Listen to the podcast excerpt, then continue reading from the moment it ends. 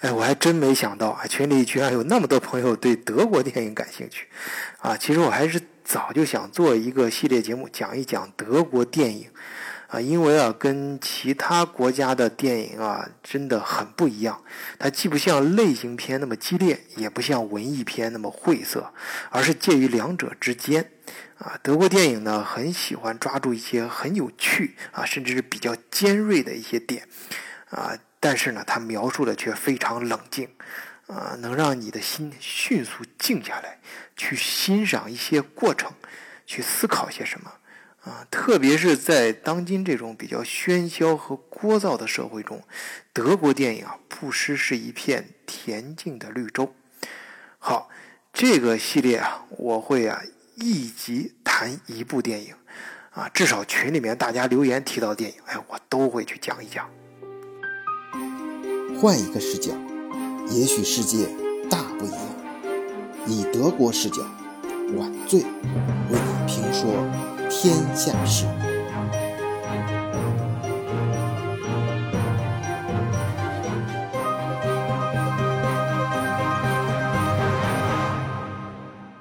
今天我跟大家聊的第一部德国电影是二零一七年的《露娜》。影片讲述的是一个青春美少女露娜遭遇了杀手的灭门。孤身逃亡，从惊恐不知所措到觉醒，并成功的逆袭的故事，啊，这本来是一个老套的故事线，但是，哎，正如《肖申克救赎》、像《Lost》、《Passion Break》这样的一些优秀的作品一样，它都是在陈旧的啊套路中去讲述新时代的故事，在老坛葫芦里面融入新时代的酒，注重内容和元素的创新。这部电影啊，无论是在讲述方式和内容上，都加入了不少具有德国特色的东西。影片一开始，女一号露娜出现在夜店狂欢的画面中啊，周围都是高中生。派对的场面啊，露娜扮演的也是一个即将毕业的高中生。哎，我看到这个场景的时候，首先心里面是咯噔一下，因为我在德国生活，啊，就是我同样也是在德国生活，也是这个场景，而且我自己也有个女儿，早晚有一天她也会到那个时期。而且就在前几天啊，就是过圣诞节的时候一块吃饭，邻居里面有一个叫达哥啊，我们叫叫他达哥，混得很不错啊，天津人啊，资深的程序员，在德国大。公司混得真的很好，啊！但是圣诞节呢，他老婆呢去地中海一个小岛度假了，女儿去开 party 了，留他一个人跟我们一块蹭饭局。哎，这个达哥啊，当时就讲他的大闺女就在高中，就在德国读高中，哎，时不时的都要去跟同学夜店里这么疯一疯一晚上啊！每次他都要凌晨四点去接人啊，根本管不住啊！这这这他闺女，哎呀，这嗯，这个。哎，咱咱我我也不不不提前发愁了，回来接着说电影啊。就露娜还好，呃，这个她凌晨一点，凌晨一点就就算自己自己主动回家了，啊，因为第二天呢，他们一大早，他们全家要去度假屋过周末。啊，过假期或者周末吧，电影里面没有说太清楚，但是，呃，总之呢，就是刚一到家，这个女儿和呃父亲呢，因为他提前都约好了第二件事啊，就有了很自然的一段对话啊，也自然而然的引入了电影要讨论的一个主题啊，就是父亲呢对女儿质问啊，就是你说好了，咱十一点之前回来啊，你怎么这这这回来这都到凌晨一点了？哎，女儿反驳说：“这个父亲，你这个人控制欲太强，啊，就就你可以想象那个女儿跟老爸吵架的时候嘛，就很容易提到这种。那父亲就说：这个不是控制，还真不是控制不控制的事儿，啊，这个是信任的问题。哎，这个就稍微把这个话题啊，就就给就切入了一点。然后呢，呃，就是到这个度假屋嘛。”他这个度假屋所在地方，啊，是很很典型的难得风光。哎，我一看就知道，啊，上面是那种烟雾升腾的雪峰，啊，有有雪，啊，下下面是幽蓝的湖水，啊，周围呢山林郁郁葱葱。啊，这个这个在在其中也穿插了很多生活化的戏，比如说这个答应妻子戒烟的父亲啊，偷偷跟女儿借了一支烟，哎，俩人一块儿跟哥们儿一样聊聊天。哎，这妹妹来送给姐姐一个发卡，却突然揪她头发一把，然后嬉闹着啊跑逃逃离开跟她打闹。啊，这个呃，这这我们的女一号来，露露小姐呢，她就，呃，露娜不是露露娜，她扣上耳机啊，任这个小船在湖心荡漾啊。这本来是一个，呃，其乐融融、非常恬静无公害的这样一个普通的像剧情片一样的一个，呃，场景啊。到此为止呢，这个整个这个气氛呢，该该这种反差的气氛，该该渲染的基本上就做足了。哎，也就是在这种反差之下。啊，凸显出杀杀手来访的这种突然性，啊，这这虽然这个他父亲呢得到了提前的这个短信，提前得到了这个警告，但是根本就没有时间去逃跑，一家人惨遭灭门，啊，只有这个女一号露娜逃了出去，在逃跑的过程中啊，然后从悬崖上跌入河中，算是捡了一条命。啊！但是在这个拍摄过程中，我注意到一个小细节啊，我觉得这个小细节不应该是德国电影里面出现的啊，就是这个杀杀手啊，他。呃，把看到他，他其实露娜是本来是沿着一条绳子想从悬崖溜到悬崖那边去，但是他这个他就把戴着手套皮手套去割那个杀手那种皮手套嘛，呃 呃，次次的割割断那个绳索，让露娜掉下悬崖。哎，在这个他成功之后呢，就是打电话去呃跟上司汇报这件事嘛，然后他。打那个电话是触摸屏的，哎，来滴滴滴是那个呃后期还能听到后期加工配上去的这个摁电话的声音，啊，但是我当时就想，这一般戴着手套去摁触摸屏，应该是没有反应的，它应该是像其他一些好莱坞有一些比较。呃，比较注重真实感那种景片，你像电影中中会，呃，用用嘴咬下来皮手套，然后摁摁手，拿手摁去触摸屏嘛，这种给人感觉会更好。这个很小的细节啊，不过瑕不掩瑜啊。这个这是一个很，这我注意到一个很小的细节，应该我觉得德国电影应该在这种细节上还是应该做到位。嗯，好，这个嗯，我们接着说这个电影。呃，露娜在这个掉下悬崖，就是因为掉到水中捡了一条命，呃，这个失魂落魄的，就是说，嗯，在沿着马路就摸到了这个，呃，这个当离他最近的一个就是小像小镇小城这样一个地方，啊，找到当地的警察局，啊，就在这个时候呢。呃，就显示出啊，这个导演他不是想单纯的拍一个枪战打斗戏啊，他在这个时候就故意把这个节奏啊没有拉那么快啊，呃，因为这个时候可以看到反派还是在处理尸体啊，处理现场啊，嗯，他也没有想到那个呃被灭门的这个女儿这露娜能活着啊，所以。呃，这个时候女儿到警察局，那个去那个观众，你想看电影时候，自然你会很期待啊。他赶快告诉警察呀，把这一呃那个事儿都说出去，然后警察会出动，嗯，这个警察也把这个当现场包围，说不定就把反派给一网打尽了。哎，但是没有，他这个时候就是突出，就是我刚才说的这个德国的很多一些，呃。这个这这就这一类的，本来像是应该是类型片的东西，但是他没有说呃靠这种情节去去去加快节奏去扣人心弦的编故事，而是说更多的展示人的心理啊心理的这种更注重这个哲思啊这种思考啊这种过程啊他他这一认识到，因为他。嗯，他更多考虑到，在这个时候，这个露娜，你想，他突然自己家里被灭门了，本来是跟父亲还在一块抽着烟讨论这个毕业的时候考大学是考医考个医学，还是像父亲那样去做一个经济方面的顾问，能够到处出差啊，这样的自己还在那儿享受家庭生活，根本就想不到突然被灭门，这一下你想对一个小女孩的打击，她当时电影里面只有十七岁，当然这个演员。他的他是一九九七年生，我查了一下，在德国慕尼黑人，呃呃，实际年龄也就十九岁。其实当时呃呃九七年对那个时候就是就是也也非常接近嘛，就是表现的那个时候他表演的还是真是很不错，就表现那个小呃女孩受到那种打击的时候，第一反应并不是说。呃，就是像观众期待那样去去很很清楚的把发生什么事全部报案什么的。你可能你因为你路边遇到一个劫匪遇到什么，你可能会报案。但是当你自己的家人遭灭门的时候，你想那种他就吓呆了，就完全就惊呆了，不知道该该该怎么做了，而且对一切都突然不信任了，就感觉然后就是在警察局里面就呆呆的傻傻的，像一个走丢的一个女孩一样，呃，在那儿呃。呃，围着一个毯子不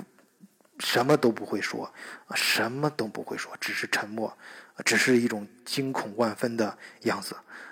呃，于是，在这种时候呢，一般警察呢，啊，这个在美剧里我应该看到，这个时候肯定是派警察会想办法取得他的信任，跟他沟通，啊，这个呃，很自然的就派了一个女性啊，慕尼黑的一个警察，女性警察，就是呃老西，算在电影里面算是老乡嘛，又是同为女性，就希望能跟他呃取得他的信任感，还给他带了一些呃干燥的衣服啊，家里反正一些通过一些呃。技技巧吧，就是他们的职业技巧啊，想跟他沟通。不过这些呢，还确实挺管用啊。在这个他开车载着这女孩回露娜回慕尼黑总部的时候呢，路上，哎，慕尼黑这个露娜逐渐信任了他，给他讲述了自己的经历。可是不幸的是，这个警察其实跟反派是一伙的。好，确认了目标。啊，你确实是那个被，就是从这个我们要杀的那灭门的那个家里逃出来的这个活口，那么一定要斩草除根。于是直接一个塑料袋就扣在了露娜的头上，闷死这个小妮子。好，这个时候火候终于到了，男一号可以出场了。真正需要露娜信任的人，反而。没有那么多废话，只是头戴着黑罩，一锤子砸开车窗，直接把露娜扛了出来，然后往后备箱里一塞就走人了。为什么要这样干？因为男一号也是反派他们一伙的。那为什么要救露娜呢？哎，这个我们就得往后看了。这。露娜少女啊，自然和这男一号要有一个小型的打斗啊，从排斥到，呃，逐渐减轻怀疑，从抗拒到信任，啊，这是很经典的这种男女搭配配戏的这种桥段啊，大家可以想象。也就是在这个过程中呢，男一号就把事情的原委，哎，给大家给观众们讲清楚了。哎，这事情啊，要从几十年前说起。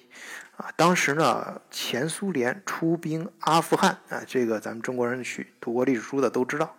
呃，男一号的父亲呢，呃，当时就是当地的一个，呃，就是类似于圣战组织的这样一个是当地的一个这个民兵吧，呃，和苏军呢达成了一项交易。但是这个交易啊，在当地这个圣战组织眼里，那就被视为是叛徒的行为，没啥说的，直接灭门。男一号正好那天晚上不在家，所以是逃过一劫。后来呢，他就被一个苏联士兵偷偷带回莫斯科抚养成人。再后来啊，这个士兵就到了德国，成为俄罗斯的间谍。啊，为了更好的隐藏身份。啊，这个士兵呢，又在慕尼黑当地读了大学，娶妻生子，并且有了稳定的工作。哎，平时生活呢，就像一个普通的德国人一样。他呢，有两个女儿，老大就是我们电影里面说的这个女一号露娜。哎，大家知道这个一个家庭啊，对一个男人的改变是非常大的，尤其是男人年龄慢慢大了之后，啊，他呢想脱离组织啊，过真正的生活，享受和家庭在一起的时光，于是呢，他就跟德国情报局啊达成交易，啊，就是。以以以他的这个给德国情报局供应相应的情报来换取这个德国对他的庇护嘛？啊，他像正真正的德国人一样这样去生活啊。这个呢和几十年前一样啊，跟这个敌人做交易就是对组织的背叛。从这一点上讲啊，你可以看出这个，呃，俄罗斯国家情报组织、国家情报组织啊，和圣和圣战被我们视为这个恐怖组织的圣战分子，其实都一样，没啥好说的。碰见这种事儿，直接灭门。在电影里面，他肯定不是一口气把这事儿都跟你说说明白了啊，他他是肯定是伴随着露娜跟这个男一号逃亡的不同阶段，啊，以及两个人情感的变化，啊，有节奏的把就像拼图一样一块一块把整个事件给你拼出来的，呃，可能是因为历史原因，我在前面前面也讲过很多德国，呃，这方面的事儿啊，就是。德国对这种特工间谍题材都是可以说情有独钟，非常偏好啊。他们，你看他们就是我，因为我每到一个城市，都肯定会在我所居住的这个城市的城市图书馆去办一个图书卡，不管是真的看假的看啊，有可能有好多也看不懂，但是我会经常去逛逛的时候，会发现这个德国人很喜欢看这种。比较紧张的、惊悚的啊这一类这一类题材的呃作品，他书店他的图书馆里这一类题材的小说也是最多啊，占的比例最大。其实我一直觉得啊，像《谍影重重》啊，就我最喜欢的啊一个那个间谍题材的系列电影啊，它。能够当年啊，能够一改《零零七》的系列那种风格啊，包括一改《碟中谍》呃系列那种风格，就是因因为或者说我认为啊，是受到德国电影的影响啊，这这种我。就是有点夸张的说啊，就是我曾经一度到，就我刚到德国的时候，看德国有些这种电视电视剧或者德国电视台上放的一个德国电影，就是一看就是德国本地拍的这种电影，我感觉跟纪录片一样。我曾经一度没有分出来他们的纪录片跟他们的呃电影有啥区别啊。呃，当然我这个说法是有一点夸张的啊，但是就是在他这个电影的过程中啊，就是那种写实的手法，包括呃它里面介绍一些小的知识点、小的场景什么的，都非常的有真实感。那你比如说这个电影里面，他就提到这个特工啊、间谍是分很多种的啊，就像我们在一个公司里面每一个部门啊、每一个工种都有明确的分工一样，他们也一样，呃，就是你像呃这个女女一号露娜啊，跟这个男一号他们，呃，就是他爹啊，露娜他爹和男一号，他们主要是负责情报的收集和窃取情报的工作啊，呃，但是像。呃，负责灭门的，就杀的全家的那个狠角色啊，那个可能就是传说中具有杀人执照的啊，那那种情报员啊，就是每个情报员这个呃是不一样的啊，都都有分明确分工的。呃，当然这个电影里面，它它有一个就是关于这这一块的主题，它讨论了一个啊非常就是典型的一个现象，大家在逻辑上其实也很容易理解，就是在冷战之后啊。东西方阵营，当时啊，在德国，呃，就是呃，这个东呃，冷战还没有结束的时候啊，就这那你想，德国被分为东西东德跟西德嘛，那是也是东西可以说是，